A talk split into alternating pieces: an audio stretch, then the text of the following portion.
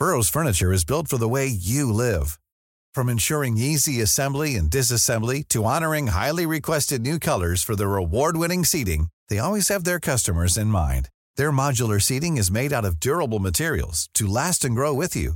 And with Burrow, you always get fast, free shipping. Get up to 60% off during Burrow's Memorial Day sale at burrow.com slash ACAST. That's burrow.com slash ACAST. burrow.com slash ACAST.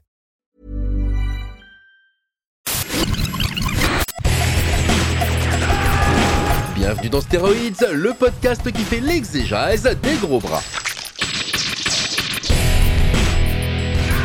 Avec Stéphane Moïsakis et Rafik Djoumi. Bonjour à tous, c'est bien moi, effectivement, Stéphane Moïsakis pour Stéroïdes, le podcast. Et je suis donc effectivement avec mon ami Rafik Djoumi. Salut Rafik. Salut Stéphane. Ça va? Ouais. Alors aujourd'hui, on va parler d'un film un peu spécial pour toi, qui est euh, Le Magnifique. Euh, spécial pour moi, spécial de cours, spécial pour tout le monde, oui, parce qu'il y a Oui, mais en fait, j'y pense parce que c'est vrai qu'en fait, à l'époque, euh, tu me l'avais fait redécouvrir euh, à la sortie du DVD. Ah bon? Voilà, ouais, ouais, tu me rappelles, euh, parce que c'est un film que j'avais vu quand j'étais gamin Ouais. et j'étais un peu passé à côté. D'accord. Et quand le DVD était sorti chez Studio Canal, Euh, et bien en gros, en fait, tu m'avais dit, mais attends, tu connais pas le, le Magnifique? Je t'avais dit, si, si, je l'ai vu une fois à l'époque, euh, mais j'avais pas de grands souvenirs. Et en fait, je suis directement allé l'acheter le lendemain après qu'on qu'on soit tapé pas mal d'extraits sur le DVD chez toi à l'époque, quoi. Et euh, du coup, bah, c'est vrai que euh, on a fait un épisode de stéroïdes spécial en fait sur Belmondo, euh, plutôt sur le côté cascade, tout ça, etc., etc. Et on n'a pas vraiment parlé de, de ce film. Mm. Euh, on l'a vraiment évoqué comme ça, avec quelques images, un peu de musique. Et je me disais, pour un, un podcast, en fait, ça serait quand même sympa de, de l'évoquer, quoi. De revenir dessus, oui. Voilà, parce que c'est un film un peu spécial déjà euh, dans la carrière de, de Belmondo, dans la carrière de, de Broca, Mm. et euh, même, j'ai envie de dire, dans la carrière du scénariste euh, Francis Weber, De- qui le renie un peu, quoi. Qu'il a cl- clairement renié, et puis aussi de, tout simplement dans le paysage euh, cinématographique Ouais. français, Mm. parce que ça, ça reste quand même une exception. C'est un film qui a pas mal essaimé. Euh, et, et de se dire que ça a pu exister à, à cette époque-là, c'est rétrospectivement euh, euh, étonnant, quoi, puisque c'est c'est quand même un film qui est euh, ce qui se rapproche le plus d'une bande dessinée de Gottlieb en live, quoi. Euh, au sens où, euh, où ça parodie euh, tout un cinéma qu'on affectionne, donc cinéma d'action. d'espionnage des années 60 euh, euh, voilà alors on resitue pour ceux qui peut-être qui connaissent Ouais, pas le, le- le- le film le magnifique donc c'est une comédie de, de Philippe de Broca avec Jean-Paul Belmondo et Jacqueline Bisset qui date de, de 73 euh, qui raconte l'histoire a priori d'un- super agent secret, euh, Bob Sinclair, euh, qui est un mélange donc de, James Bond, OSS 117, euh, SAS et, et- et toute, euh, toute la clique qui vit donc des aventures euh, fabuleuses, euh, je crois que c'est à Acapulco, euh, voilà, et dont on s'aperçoit qu'en fait il est une, création, création d'un- petit écrivain à, la, à la- semaine, on va dire, qui s'appelle dans le film François Merlin, donc toujours interprété par Belmondo, et François Merlin, en fait, dans son appartement, galère pour essayer de boucler. Cette nouvelle aventure de Bob Sinclair Euh, et, euh, c'est un, écrivain frustré en fait, euh, complètement agressé par le monde extérieur du Paris un peu grisâtre de, l'époque. Et on voit comment toute sa frustration en fait, il la balance dans la création du personnage. Il est amoureux de, de secrètement bien sûr Sa voisine. de sa voisine qui est une jeune étudiante étrangère.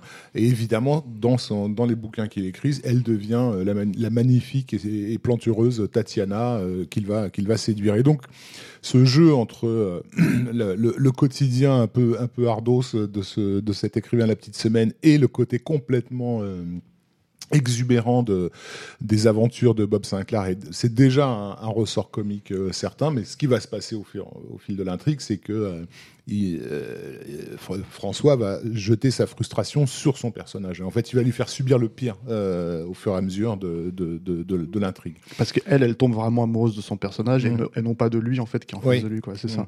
Et en fait, ce qui est assez intéressant, c'est que, hum, donc on en a un peu parlé vite fait euh, tout à l'heure, en début de, de podcast, c'est d'abord à la base un scénario de Francis Weber. Oui. Donc une- sur une idée de Francis Weber, comme il en a eu pas mal en fait de ce type, c'est-à-dire non pas forcément de ce, ce type-là exactement, mais il a fait d'autres comédies. Bon, il y a évidemment les, les- les- les classiques qu'il a, qu'il a, qu'il a réalisés, hein, les fugitifs, euh, la chèvre, tout ça, avec toujours en fait euh, quelque chose qui est finalement assez rare aujourd'hui dans la comédie française en fait qui est le concept Mm. euh, qui, qui va traiter vraiment jusqu'au bout et euh, mais là en fait c'est c'est ce qui est étonnant c'est que c'est un film qu'il rejette parce qu'en fait il ne s'entendait pas du tout avec De Broca et notamment sur la partie réelle c'est-à-dire Mm. du, du, du, du projet parce qu'il y a une partie fiction donc il y a une partie réelle et sur le fait par exemple que l'appartement de, de, de Merlin devait pas être aussi euh, pourri Mm. que le voulait Mm. de Broca. Il voulait quelque chose d'un peu plus euh, sophistiqué, 70s, comme ça se passe, en, ça été tourné en 73. Mm. Et c'est là, en fait, où justement, euh, le, le- de Broca est allé chercher euh, Jean-Paul Rapneau Ouais. pour réécrire le scénario. Alors, de ce que j'ai compris, là où ça bloquait, c'était sur la, déjà sur la question de la, de la romance, puisque Weber, selon De Broca, euh, Weber a toujours eu un petit problème avec les personnages féminins, et Mm. donc il avait, n'en était pas question en fait dans, dans- dans son script. Lui, c'était vraiment les affres de la création. Mm. Euh, et, et pour Weber, effectivement, c'était un projet qui lui tenait à cœur parce que c'était euh, c'était lui qui mettait en scène. quoi. C'était lui en tant que scénariste. en train de galérer à essayer de construire un, récit dans, dans un monde fictionnel et de, donc de, se confronter à ce qu'il était dans, dans, la vie réelle et comment lui se projetait dans ses personnages. Mais, euh, mais, l'aspect romance n'était pas, était, pas là. Et donc c'est c'est ça que, que, que De Broca et, et Rapneau, euh, a priori, ont développé. Euh, mais mais il y a autre chose qui est venu euh, euh, foutre la merde, c'est que Weber, en fait, à la première du film, s'est barré au bout de, de la deuxième bobine. Mm. quand il a compris le, le- le type d'humour qui était en jeu, parce que l'humour chez, chez Weber, c'est un humour de, de situation. C'est- C'est une véritable mécanique humoristique, en fait. Euh, alors que l'humour du magnifique, c'est il y a toujours cette mécanique, elle est là. hein. Il y a certaines scènes qui font marrer parce que Weber les a écrits comme ça, Mhm. mais il y a aussi tout un gros délire euh, potache euh, qui est pas du tout du, du Ah bah, Weber. Par exemple, il y a une scène, euh, enfin moi je me rappelle, que, alors, pour revenir justement à, ma redécouverte du film il y a une vingtaine d'années, c'était toi qui me l'avais montré, tu m'avais dit mais tu, tu, tu te connais pas, tu te rappelles pas de cette scène en fait, c'est le moment où euh, je crois que c'est le plombier ou l'électricien qui est joué Mm. par Jean Lefebvre, Mm. euh, qui, euh, qui arrive et dans l'appartement qui est pourri, qui est en train de qui, qui est délabré et qui lui dit ah, mais moi je peux pas travailler si C'est si, du triphasé. ouais voilà c'est du triphasé, je peux pas travailler et en fait pour se venger le personnage de, de, de, de Merlin l'écrit dans, le, dans, le, dans, le, dans une scène d'action sur la plage Mm. et il, fait, il le fait dégommer à la mitraillette. euh, Mm. Et donc, tu, tu te retrouves avec Jean Lefebvre, quand même, quoi, qui se retrouve à, plein d'impacts de, de balles et qui À la, à la qui- ouais. Voilà, c'est ça. Ouais. Et, et qui, qui, qui tombe dans la flotte comme ça. quoi. Mais Et toujours dans son costume de plombier. C'est-à-dire Ouais, qu'évidemment, la, la scène est drôle parce qu'on on a cette séquence sur la plage qui est typique d'un James Bond où ils se font attaquer par des mecs habillés en noir, etc. Et au milieu débarque effectivement le, le pauvre Jean Lefebvre qui sait pas ce qu'il faut là et qui se ramasse un impact de balle. D'ailleurs, euh, d'après Jean Lefebvre, ça a été la, pire peur de toute sa carrière en fait parce que donc euh, euh, c'était des techniciens mexicains qui euh, qui l'ont qui l'ont préparé. Et donc ils ont mis ils ont passé la matinée à lui mettre les explosifs. Et euh, et, et ce il, raconte que avant la prise au moment où il s'apprêtait à tourner il a vu le, le, le- le responsable de, de- des cascades faire le signe de croix en fait. Derrière la caméra. Et là il a demandé à ce qu'on arrête quoi. Et il a dit non non je veux pas le faire et tout ça. Et, euh, et en plus Belmondo était mort de rire de le voir flipper tu vois. Et donc du coup euh, de Broca a essayé de le, de le rassurer en lui disant que c'était un type qui était habitué à travailler avec les Américains en fait sur ce genre sur ce genre de film et des, des westerns de prestige et tout ça. Donc ça s'est très bien passé hein, ça, les, impacts de balles. Mais si tu regardes effectivement en plus le ralenti, il aide à ça. Tu vois que Lefebvre effectivement Oui, il est est en bien train de- stressé ouais, dans, dans, dans cette séquence là. Quoi. Mais il y a, il y a en fait il y a un jeu dans, dans la, entre la réalité et la fiction dans la mise en scène de de, de Broca qui est euh, alors euh, peut-être inédit on va dire dans le cinéma français mais en tout cas certainement dans le cinéma français de l'époque euh, qui est que euh, en gros euh, dans par exemple cette scène de fusillade c'est la première fois qu'il y a une irruption euh, du on va dire du réel entre Oui. guillemets dans la fiction puisque ça commence vraiment par la fiction il y a cette femme de ménage en fait qui est en train Ouais. de passer le- l'aspirateur Monique, sur Monique la plage Tarbès, la Voilà. regrettée Monique Tarbès. qui est une actrice en fait Ouais, ouais. qu'on a fait venir une journée Ouais, juste pour ce plan. Ouais. pour ce plan. Ouais. pour- Donc elle a pris l'avion le matin, elle est repartie le soir. Et voilà, il y avait quand même un souci d'être cohérent dans euh, la façon Bah, de plonger façon, le voilà. spectateur dans ce récit-là. Au quoi. niveau de la mise en scène, évidemment, c'est là où, euh, où on, on- on regrettera à tout jamais euh, le De Broca de, de, de, l'époque, qui- quelqu'un qui savait très bien où il allait. Alors déjà, De Broca, c'était pas son premier film entre guillemets Oui, d'action. oui, il y il avait quand même les, les tribulations d'un Chinois en Chine et, et l'âme de Rio. Euh, avant, mais euh, mais mais j'ai jamais euh, je l'ai jamais entendu parler de, de de storyboard par exemple, mais je me dis qu'il a forcément dû y avoir une préparation euh, monumentale puisque donc il y a cette idée de raccorder les plans entre ce qui se passe dans la Mhm. fiction entre guillemets et ce qui se passe dans le réel entre guillemets. Et donc effectivement, Monique Tarbès, c'est le, le le premier moment où en tant que spectateur on comprend euh, qu'on est dans une fiction. C'est-à-dire que euh, a cette scène de plage euh, où, où Sinclair et, et Tatiana sont en train de se défendre. On est au- au-delà de la caricature, hein, parce que je crois que lui, il est plus ou moins, je sais non, il est pas torse nu, mais, mais il fume un cigare. enfin, il, est en, voilà, il est en train de tirer avec deux mitraillettes tout en souriant, et, etc. Bon, donc on, on- on comprend qu'on est dans un film hyper caricatural. Et, et donc il y a cette nana, euh, en plus que le, public français de l'époque connaissait son visage parce qu'elle elle faisait beaucoup de pubs, euh, Monique Tarbès, qui arrive avec son aspirateur sur la plage. Elle passe l'aspirateur sur la plage et elle, avance, la caméra la suit alors qu'autour d'elle, il y a des tas de mecs qui sont en train de mourir, euh, tomber comme des mouches. Et elle ouvre une porte qui est sur la plage. Et, et de l'autre côté de la porte c'est l'appartement parisien et en fait elle vient déranger le Voilà. euh, bon. Et c'est là où on rentre dans, dans, dans, le, dans le concept du, euh, du film. Donc ce moment est très important. Euh, au passage c'est du c'est du fucking Satoshi Kon bien avant l'heure quoi. De- justement dans ce jeu de transition euh, invisible euh, entre différents niveaux de réalité euh, différents niveaux psychiques en fait. Parce que en gros ce qui se passe à ce moment là c'est que ce qu'on a vécu en tant que spectateur, c'est ce qu'est en train de vivre le perso. Quoi. Il était bien là-dedans dans sa scène d'action, et tout d'un coup, il y a le réel qui, Ouais, le- qui, qui- qui- rattrape. Et donc, ouais, euh, tout le, dans le film, il y a plein de- d'effets de, de, de cet ordre-là qui sont, euh, j'imagine, qui ont dû demander une, une- une réelle préparation visuelle, en fait, parce que je vois pas comment il aurait pu euh, euh, le faire au jugé, quoi, si tu veux. Est-ce qu'on. alors, le cinéma d'action français, c'est quand, même- c'est quand même quelque chose d'assez rare aujourd'hui, mais à l'époque, en fait, il y en avait quand même un minimum. Il y avait, il y avait euh, de- de- très sérieusement des OSS. Mm. Est-ce que tu penses, en fait, que, avec le recul, en fait, un film comme Le Magnifique a quand même finalement indiqué une certaine euh, trace? Moi, je pense. je- Enfin. En le revoyant comme ça là récemment pour, pour enregistrer ce podcast, Oui. euh, je me dis bon c'est pas possible. Je pense pas que McTiernan ait vu le film, mais il y a quand même des éléments à la Last Action Hero en fait qui étaient déjà plus ou moins présents avec une 20 ans d'avance quoi, Mhm. en fait sur Last Action Hero, une espèce de façon de parodier euh, euh, euh, de manière outrancière en fait euh, le cinéma d'action de la, de la- de la décennie précédente. Voilà, il y, a- il y a un peu de ça. Il y a, je pense aussi à la façon dont OSS 117, euh, les films d'Azanavicius, ont délibérément en fait abandonné la, la franchise d'origine en fait pour la transformer en, en parodie directe en fait en comédie quoi Oui. sans que forcément bah, le spectateur de- des années 2000 en fait euh, ait le, le- tout simplement enfin la, la- la référence en fait personne enfin les OSS 117 euh, ça passe plus à la télé depuis longtemps Mhm. Euh, voilà est-ce que tu penses qu'il y, a- il y a quelque part ça a laissé une certaine euh, trace en fait euh, Ah oui, très bah. Bob Sinclair par exemple on sait, Bon, on sait que c'est le- le, pseudo ouais. d'un voilà c'est ça le, DJ. le DJ euh, Bob Sinclair, son, son nom vient de là, effectivement, mais, euh, mais c'est évident que, que, que l'humour des nuls, il s'est en partie euh, inspiré de, de, de, de ce. C'est la, la façon de jouer, en fait, avec les tropes de, la culture populaire euh, qu'on a en France. Elle, vient clairement du Magnifique, mais elle était déjà dans, en germe dans le cinéma de, de, de Broca avant. Euh, parce que De Broca a toujours aimé, euh, on va dire, les fantaisies euh, enfantines, on va dire.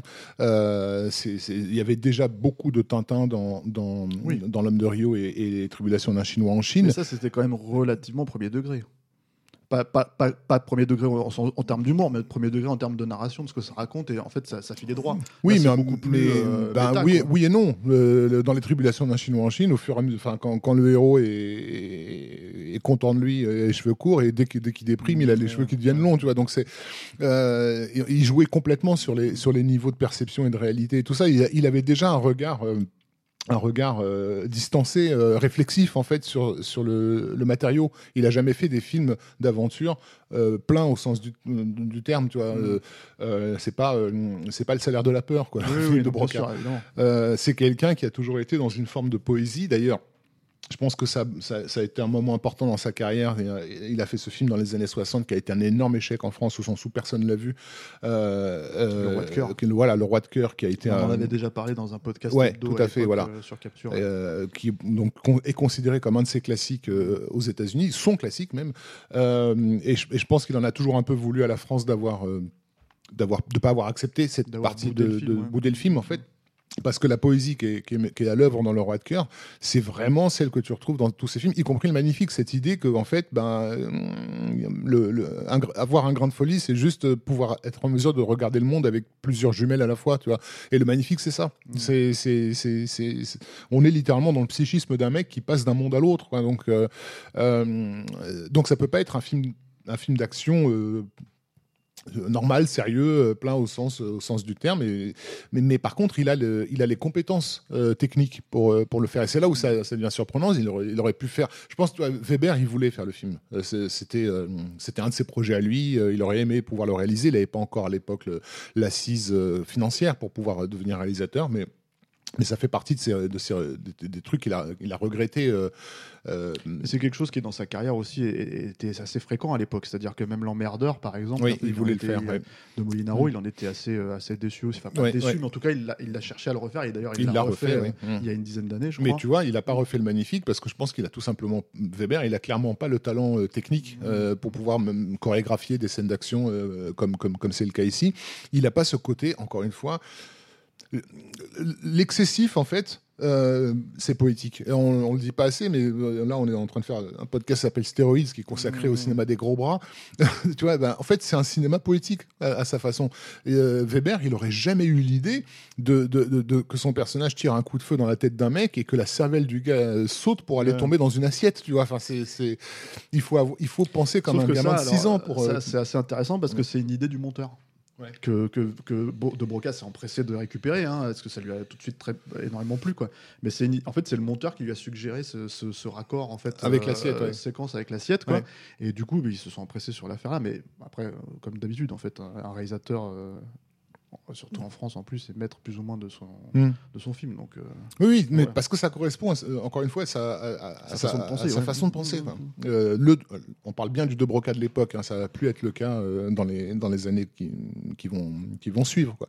Mais donc l'impact, le, le film, il a effectivement, il a essaimé beaucoup. euh, donc on a parlé des nuls, on a parlé donc de, de, de Zanavicius, qui est très clairement dans la, dans la mouvance du, du Magnifique. Alors c'est d'autant plus drôle que le Magnifique, le personnage de Bob Sinclair était déjà une, une parodie d'Hubert de, de, de, de Lamarthe, euh, Ouais. c'est ça euh, euh, mais aussi, ça montre que justement la difficulté qu'on a en France à ne pas regarder euh, ces genres pulp avec une certaine condescendance, euh, une certaine méfiance. Euh, il, il fait du pulp, il le fait bien. Euh, il est, le, le repère du méchant, c'est un temple aztèque. Enfin, on, on se, tom- on se trompe pas dans les, dans les, dans les bonnes références, quoi.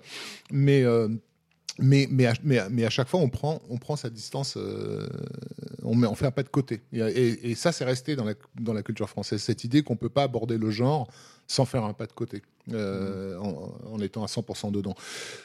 Aux États-Unis, donc quand on fait un film, quand ils font un film comme Last Action Hero, c'est immédiatement pris par la, la presse de l'époque comme un film européen dans l'esprit, euh, justement à cause de ce pas de côté en fait. Oui, mais le, le truc, c'est que ce qui est assez intéressant aussi dans, dans la Action Hero, je pense, c'est que Mike Tiernan, euh, on le sait, hein, euh, on, on a déjà fait un podcast dans Capture sur lui, on en refera probablement d'autres, euh, on en reparlera sûrement, euh, probablement même un épisode de Stéroïde dessus un jour, un vidéo, je veux dire.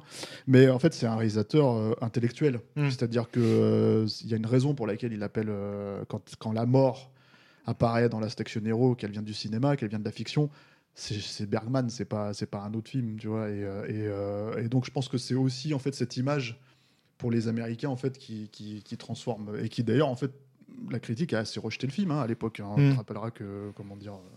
Euh, c'est un film qui a été nommé aux Radio Awards. euh. Pour ce qui est de Last Action Hero, et d'ailleurs, Ouais. euh, pas, enfin, le magnifique n'a pas été très bien accueilli non plus. euh, mais ça a été un succès par contre. ça, par contre, ça a été Ouais. un succès. Je crois que c'était le septième plus gros, plus gros succès de l'année, un truc comme ça. Euh, et, euh, mais, son, mais son humour, justement, euh, son humour potache, il n'était pas, euh, c'était pas l'humour français de l'époque. quoi. Euh, Il y, a, il y a pas mal d'anecdotes de tournage où ils ont galéré avec, avec Ja- Jacqueline Bisset parce que parce qu'elle comprenait rien à ce qu'elle était en train de faire. C'est-à-dire ce, ce, ce côté en faire jouer sérieusement comme si elle était vraiment dans un James Bond pour, pour que ce soit drôle, euh, la meuf, elle, elle voyait même pas ce qu'il y avait de drôle. Euh, le côté euh, j'ai eu peur de vous rater, je n'ai pas trouvé le pain de campagne, tu vois, le- parce qu'ils sont censés avoir un, un- un code secret pour se reconnaître au début du trouver film. un pain de campagne en plein milieu Voilà. du Mexique. Quoi. Ou, ou, voilà. Belmondo qui, voilà, Belmondo qui lui demande mais qu'ai-je donc de si effrayant en enlevant sa veste et il a 50 flingues en, en dessous, etc. Bon, elle, était complètement à côté de la plaque. Euh, mais limite euh, bête, quoi, si tu veux. Donc, euh, euh, mais encore une fois, parce que c'est un hum- cet humour potage, c'est un humour référentiel, c'est un humour de geek quelque part. Nous, on est habitués à rire de, des tropes de, la- culture pop. Mais les gens qui consomment peu de culture pop, qui sont peu, dedans, quand ils voient ces tropes, eux, ils, ne font pas la distinction avec le vrai. Ils voient, ils font pas la distinction entre le, la parodie et le, et Bon, le après, réel. C'est pour ça que les, films- les films des, des As, euh, les- les- les- par rapport au- entre les premiers et les derniers, dans les derniers, au fur et à mesure de leur carrière, ils ont été obligés d'expliciter leurs gags. Euh, Alors que quand ils faisaient les, Airplane ou Top Secret, Top Secret, je sais pas si tu te souviens du, du commentaire Oh, audio, commentaire audio sur le DVD, c'est absolument déprimant parce qu'ils passent leur temps à dire mais enfin, mais qu'est-ce qu'est-ce qui nous a pris de faire ça? C'est incompréhensible. Mais c'est ça qui est génial dans Top Secret, c'est que c'est incompréhensible, justement, si t'as pas euh, la maîtrise des, des, des- des codes des références. quoi. Il y a des gens qui regardent ces films et qui pensent que c'est sérieux. Après, à la décharge, euh, pas de Bisset, mais en fait de- aussi de la, de la réception du film à l'époque, c'est que c'est finalement, euh, malgré tout, c'était quand même assez rare en fait de- de- d'avoir le, le- comment dire euh, le contre-exemple à cette époque-là en fait dans le cinéma français, c'est-à-dire vraiment le. le- Bah, c'est- le magnifique, c'est un contre-exemple, alors que le- l'exemple n'existait pas vraiment. C'est-à-dire qu'on avait, on avait peu, on avait eu les OSS 117 dans les, dans les années 60, mais non, on avait, mais James on- Bond existait. James Bond euh, existait, par Bisset contre, a tourné Mm. dans, dans- avec, euh, avec, euh, euh, Steve McQueen, dans oui. Bullitt. Mm. C'est quand même un film très premier degré, Mm. ça aussi. Donc voilà, c'est, c'est, euh, euh, je pense que puis l'aspect complètement excessif de, de- du magnifique, il, il se pose en fait. Déjà, il est explicité dedans euh, ce qu'on se dit. Par exemple, quand son fils vient le voir et qu'il lui dit, tu sais, il faut de la violence, euh, Mm. papa, il faut de la violence. En fait, sinon ça vend pas. Et d'un seul coup, c'est là où il part en, en Oh, et qu'il repeint les murs. Mm, En mm. fait, euh, d'où la scène de la cervelle, quoi. Mais, euh, mais euh, mais c'est explicité, mais c'est vrai que par contre, après, il faut avoir une vision quand tu es en train de tourner du film de ce que c'est. Aujourd'hui, ce qui est étonnant avec les As, c'est qu'ils se posent ces questions-là, c'est qu'en fait, ils ont eu des succès. Je pense que leur problème sur Top Secret, c'est que le film s'est planté. Oui. Et que c'est là où ils se sont dit, bon, bah, faut être un peu Ou, plus. ou- ou euh, la série télé Police Squad, hein, qui, Ouais, ouais, qui s'était qui, complètement qui- planté. qui ne marchait pas parce que les gens le- essayaient de suivre l'enquête policière. Donc, ça- enfin, euh, euh, donc voilà, ce- ce- cette, cette, euh, cette prise de distance par rapport au code, elle, est, elle, elle- elle ne concerne en fait qu'un certain public que j'appellerais public sophistiqué en termes d'image, c'est-à-dire des gens qui ont l'habitude de consommer euh, soit des- ce genre de fiction et qui du coup sont en mesure de reconnaître immédiatement le trope et donc du coup de- d'en rire. Quand, quand les nuls ont commencé à faire objectif nul, euh, qui, est- Mm. qui est vraiment pour moi ce qui est le plus proche de du magnifique, c'est-à-dire on, te- on te joue sérieusement des scènes, mais toi, mais tu comprends immédiatement que c'est un le gag parce que tu connais le, tu as la référence. Euh, euh, bah, Objectif nul, c'était pas, euh, c'était pas le carton qu'ils vont faire des années plus tard, quoi. C'était un truc de encore. la peur, tout ça. ouais. ouais. C'était encore une niche, mais une niche qui s'adresse effectivement à un public entre guillemets sophistiqué. Pour terminer, c'est quoi ta scène préférée dans ce film, la, la plus emblématique euh, Celle qui Hmm. représente pour toi, tu parlais de Gottlieb, on n'a pas finalement, on n'a pas tellement parlé de ça, mais tu parlais de Gottlieb euh, live. Ouais. Euh, ce qui est quand même effectivement assez rare, même dans le, dans le cinéma français, encore une fois, d'avoir cet état d'esprit, de le prendre, quoi, et d'aller jusqu'au bout. C'est quoi ta scène préférée euh? Je peux pas dire que j'ai des scènes préférées dans, dans, dans Le Magnifique, mais c'est vrai que je- je- bon, la, la scène dont on a parlé de, sur la plage de, avec Monique Tarbès, elle- c'est quand même un, un grand moment. quoi. Euh, c'est surtout pas. C'est des répliques en fait qui sont restées. Euh, et surtout des répliques qui, prises à part, sont pas drôles du tout, mais qui, moi, me font rire par rapport à ce qu'elles. Euh, évoque dans, le film, il y a notamment euh, son personnage de son patron, enfin de son éditeur, qui, qui dans la fiction devient le méchant, le méchant Karpov. Lui il me fait hurler de rire en fait. Euh, C'est un comédien italien qui s'appelle Vittorio Caprioli et qui était doublé par euh, Georges Aminel euh, en, en France. Euh, donc déjà ça marche bien parce que c'est par accord avec ses lèvres. Euh, donc tu as vraiment l'impression de voir un film américain quand, quand- voilà.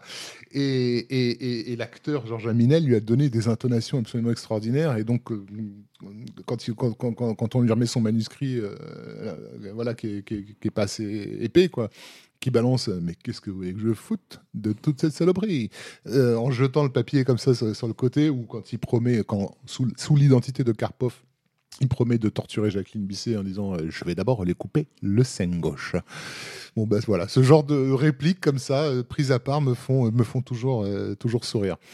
Euh, Belmondo qui est clairement en train de répéter euh, ce qui va devenir euh, Poupoum da- Badaboum dans les années suivantes. C'est vraiment le magnifique qui, a, qui, a, qui, a, qui a lancé le truc. Ouais, même si on peut pas vraiment dire que c'était une parodie de son personnage dans l'absolu, puisque Non, il, il était non. déjà assez Mais, fantasque en fait. mais, mais Ouais. le jeu qu'il a dans ces, dans ces scènes-là, quand il décroche le téléphone en disant Yes, No, OK, et qu'il raccroche, tu vois, euh, ça c'est du Belmondo qu'on qu'on va retrouver chez Lautner euh, de- des années plus tard. Quoi. Donc, ouais, euh, c'est beaucoup, beaucoup de répliques en fait, le magnifique. Ok. Bah écoute, euh, merci en tout cas d'être passé pour parler du film. Euh, Un plaisir. euh, voilà, je vais juste Et juste, j'en profite parce qu'à l'époque justement de ce fameux DVD, j'avais j'avais chroniqué, je l'avais chroniqué dans Mad, et, et, et je, me, je me moquais un peu de, du commentaire audio parce que donc il y avait un commentaire audio de Philippe de Broca qui était quelqu'un qui apparemment n'avait pas très envie de, de se prêter Ouais. à cet exercice. Il avait un peu lâché l'affaire. Ouais. l'époque aussi, déjà. Et, et en fait, il était assisté d'un jeune homme qui essayait de le faire parler. Euh, parce qu'il y avait des, mo- des moments dans, dans, ce commentaire audio, il y avait grand silence. Et on sentait ce jeune homme qui, qui- qui faisait un effort pour que De Broca dise quelque chose. Et à un moment donné, De, Broca l'envoie vraiment bouler. Quoi. Et ça m'a. Bon, je, m'étais mis à la place du, pauvre gars. Quoi. Et donc, je l'avais noté dans, dans, ma critique. Et ça n'a pas du tout plu. À ce, à, ce, à ce jeune homme euh, qui s'appelle Jérôme Vibon, qu'on a été amené à connaître euh, Depuis, ouais. depuis et qui fait un énorme boulot euh, par rapport à tous ces films des années 60-70. Un, boulot d'a- d'archiviste, de, de, voilà, de travail sur les making-of, Ouais, etc. D'historien, quoi. ouais. Donc désolé, euh, avec, avec 20 ans de retard, euh, désolé pour euh, de mettre un petit peu, de t'avoir un peu chambré, euh, Jérôme.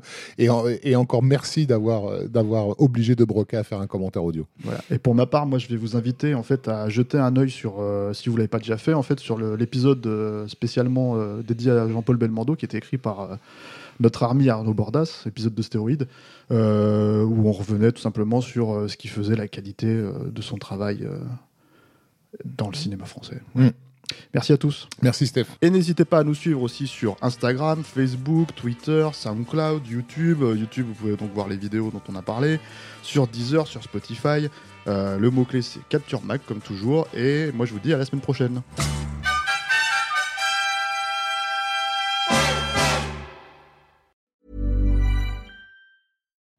You know how to book flights and hotels. All you're missing is a tool to plan the travel experiences you'll have once you arrive. That's why you need Viator. Book guided tours, activities, excursions, and more in one place to make your trip truly unforgettable. Viator has over 300,000 travel experiences to choose from. Everything from simple tours to extreme adventures and all the niche, interesting stuff in between. So you can plan something that everyone you're traveling with will enjoy. Real traveler reviews give the inside scoop from people who've already been on the experiences you're considering. So you can plan with confidence. Free cancellation helps you plan for the unexpected. And 24 7 customer support means you can travel worry free. Download the Viator app now and use code Viator10 for 10% off your first booking in the app. Find travel experiences for you. Do more with Viator.